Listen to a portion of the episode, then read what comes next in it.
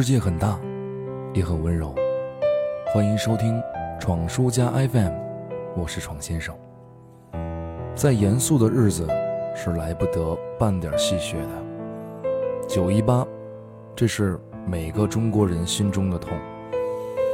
在这样的日子，历史的沉重感让我不敢动笔，所以今天就读一下白岩松老师曾写下的文字：行走在爱恨边缘。或许，对于我们，要比不转不是中国人的爱国消息厚重的多。以下是白老师的文字。曾经有人问我：“你恨日本吗？”我说：“我是东北人。”你说呢？然而，二零零七年三月初，我要出发去日本。不是开会，不是旅游，而是制作大型系列专题《严嵩看日本》。对于中国媒体来说，这是第一次。自打香港回归直播报道之后，我几乎再没有过因为工作而紧张的时候。但去日本之前，我的紧张持续着，不是准备不足，而是无法判断观众会怎样看待这次行动，他们能理解吗？因为我清楚，在中国人心里，“日本”两个字意味着什么。出发之前，我们在网上征集问题和建议，没想到，一个副产品是，我不仅看到了好多人在支持和理解，而且在征集来的问题当中，有很多很深、很专业的、理性思考的结果。于是，我有些明白。在沉默的大多数中，理性从未缺席。而只要你打算做的事儿是该做的，尽心去做好了，患得患失，对不起那些沉默的人们。在我去日本的行李中，有近百页网上观众的意见和问题，不知道为什么，带着他们，我觉得踏实。去东京的飞机。上午九点多起飞，我们七点就到了现场。十几分钟后，我的手机上接到了母亲的短信，很长，我有些诧异。对于母亲来说，发短信时是一件颇费力气的事。我一年到头也接不到母亲几条短信。然而，母亲是为我去日本的任务而发，在短信中，她告诫我。涉及日本无小事，百年多的历史让人们的内心非常敏感，因此到日本做节目时，要把措辞仔细斟酌，最好先落在纸上，以免出问题。我母亲是一位历史老师，生于吉林，长于辽宁，工作并生活在黑龙江很长时间，出生年份是爆发了卢沟桥事变的1973年。他的父亲，也就是我的姥爷，死于日本侵华期间，死因据说是和日本人有关。我知道母亲的心情与担心，我猜想，这不短的短信，该是他几夜未眠的结果。然而，我们决定出发，因为时间到了，有些事儿总要去做。在日本的二十多天里。我每天用一个多小时整理日本最重要的五份报纸，《说买新闻》《朝日新闻》《产经新闻》《日本经济新闻》与《每日新闻》。整理什么呢？整理这五份报纸对中国的报道。结果让我很吃惊，也让我很感慨。首先，关于中国的报道量很大，平均每天下来。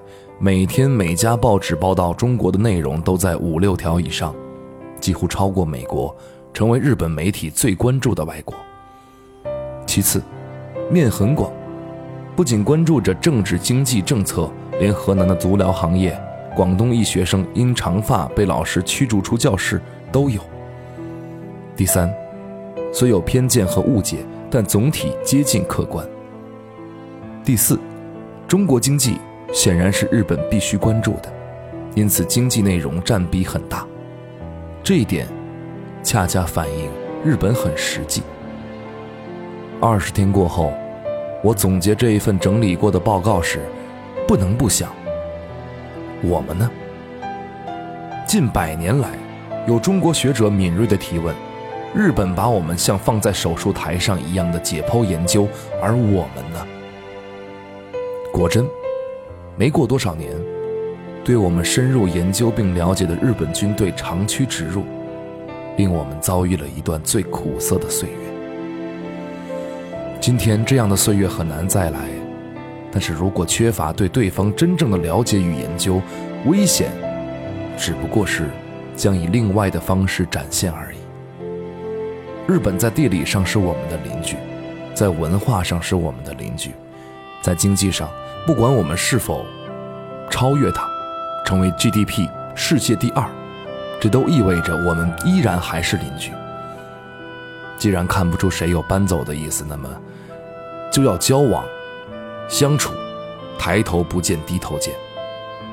恨与愤怒都很正常，但不能让它遮蔽了我们了解与观察的双眼。中日两国走过了敌对的岁月，也曾有过八十年代所谓的蜜月期。在我看来，这两种状态都很难再来。我们该进入正常的交往状态，既不是恋人，也不是敌人，而是正常人的交往。有问题也能解决问题往前走。当然，在这样的过程中，不仅双方需要理性与克制，也需要日本能有一天在历史的面前有一种真正的反省。那个时候，中日两国才能轻装前进。读完白老师的文字，我也若有所思，转发爱国。游行爱国、谩骂爱国、分享爱国、消费爱国，这些都是我们或多或少、有意无意都曾经做过的事儿。那么，你是否曾因为你的行动而让国家强大了半分呢？你的形象是否符合一个强国公民应有的状态呢？铭记历史，砥砺前行。与君共勉。今夜繁星围绕我耳畔，轻抚着你的发梢，请答应我，要等天亮听鸟鸣叫，不要睡去。我还有话要讲，靠近我这一次，别离开，握紧你手不放开，等黎明，烟火绽放，照亮这沧桑的。夜空，越过高山，等待美丽彩虹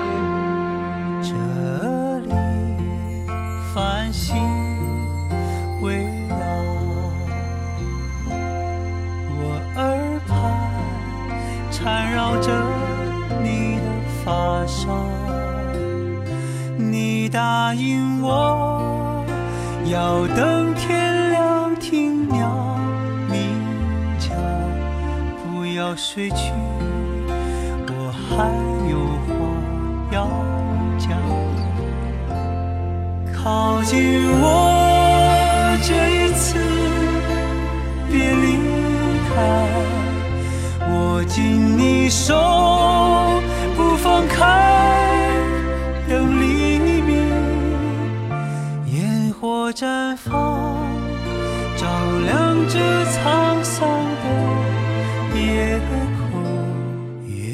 高山，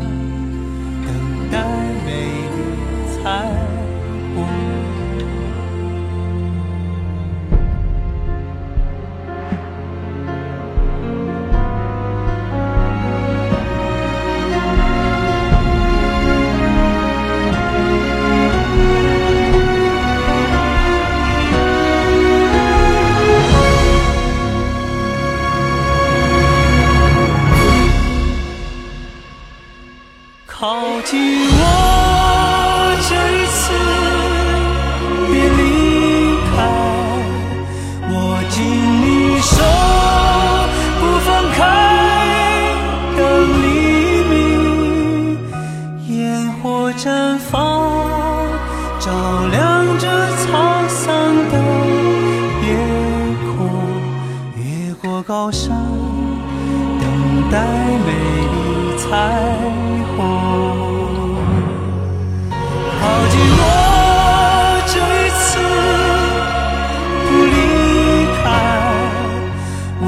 紧你手，不分开，到黎明，烟火绽放，照亮你我无悔青春。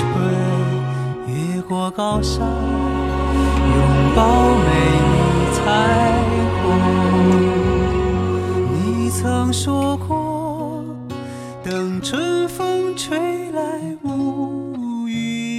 散，